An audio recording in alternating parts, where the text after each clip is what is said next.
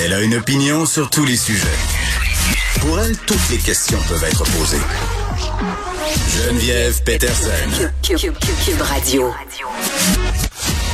Salut tout le monde, bienvenue à l'émission. Merci de vous joindre à moi pour les deux prochaines heures et demie. On se parle un peu des cas de COVID. Là. Je les donne pas à chaque début d'émission, mais vraiment, on est devant une hausse des cas. Ça se poursuit, 716 cas aujourd'hui. On a pas d'hospitalisation supplémentaire euh, par contre. Donc, euh, c'est pas non plus très, très inquiétant, mais tout de même, ça continue euh, d'augmenter.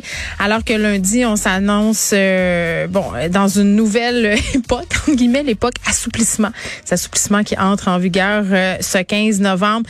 Dernière fin de semaine, tout le monde, de grands sacrifices. Puis peut-être un petit rappel de qu'est-ce qu'on va pouvoir faire à compter de lundi. Hein? Même si on nous a dit qu'en fin de semaine, il fallait pas se relâcher. C'est lundi que ça commence. C'est pas ce soir euh, clients qui pourront danser dans les bars, dans les restaurants, plus obligés de rester assis à sa table pourvu qu'on porte un couvre-visage et les fameux karaokés qui peuvent rouvrir. Euh, donc, chanteurs et chanteuses du dimanche de salon, euh, ça y est, on va pouvoir à nouveau. Puis je dis on parce que vous le savez, j'adore le karaoké.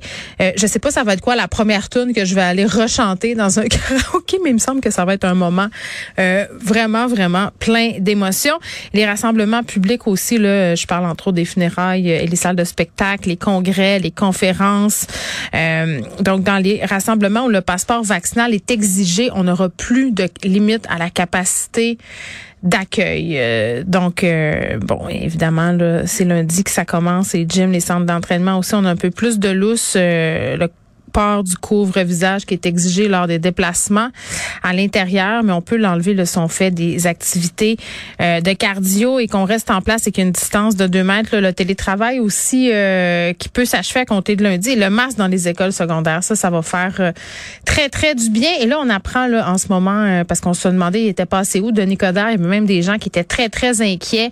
Un discours de défaite là, lors de l'élection municipale rempli d'amertume. Plusieurs disent qu'il a manqué d'élégance et depuis ce temps-là, il s'était euh, dans ces quartiers. Là, il avait même pas euh, été en contact avec euh, sa colistière et tout ça. Et là, il annonce son départ de la politique. Il renonce à être chef de l'opposition. Donc, évidemment, on va y revenir un peu plus tard en cours d'émission. Et ce dont il sera question aussi aujourd'hui, ce soir, je vous invite vraiment beaucoup à écouter JE. C'est à, 21h, c'est à TVA. un sujet qui me tient particulièrement à cœur. Vous le savez, là, la question de la violence conjugale. Je chroniquais d'ailleurs ce matin sur l'histoire de Mélanie Côté dans le Journal de Montréal que vous avez pu entendre, Mélanie, hein, hier à cette émission. Un témoignage vraiment touchant, un témoignage important aussi sur le port du bracelet électronique. Euh, et là, euh, ce soir, ben, ce sera évidemment euh, au centre de l'émission de G. Qu'est-ce qu'on pourrait faire pour les empêcher, ces féminicides-là? Témoignage des trois filles de Nathalie Piché, là, cette femme qui a été assassinée par son conjoint, sa ex-conjoint dans le coin de Québec. Ça se passait cet été. Et on aura l'une de ces filles tantôt à l'émission, Catherine Genot, qui va venir un peu nous parler de ce qu'elles aimeraient avec ses sœurs là, au niveau de ce qui pourrait changer. Il y a une grande partie tout ça qui est bien sûr euh, lié à l'éducation, donc on va en discuter.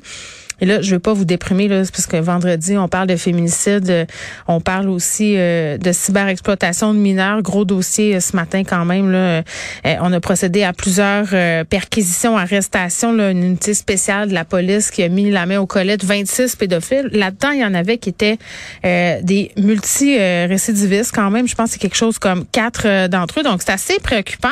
Et on va parler avec le porte-parole du Centre canadien de protection de l'enfance parce que on s'est parlé à plusieurs reprises pendant la pandémie, moi et Monsieur Morin, là, qui est le directeur du centre, en fait, qui est le porte-parole du centre, pardon, euh, parce que vous le savez, la pandémie, ça a en quelque sorte vraiment exacerbé euh, les, les, comportements problématiques en ligne. L'internet qui était, qui a toujours été, mais qui est devenu encore plus le terrain de chasse des cyberprédateurs, parce que les enfants étaient devant leurs écrans, on est plus connectés que jamais.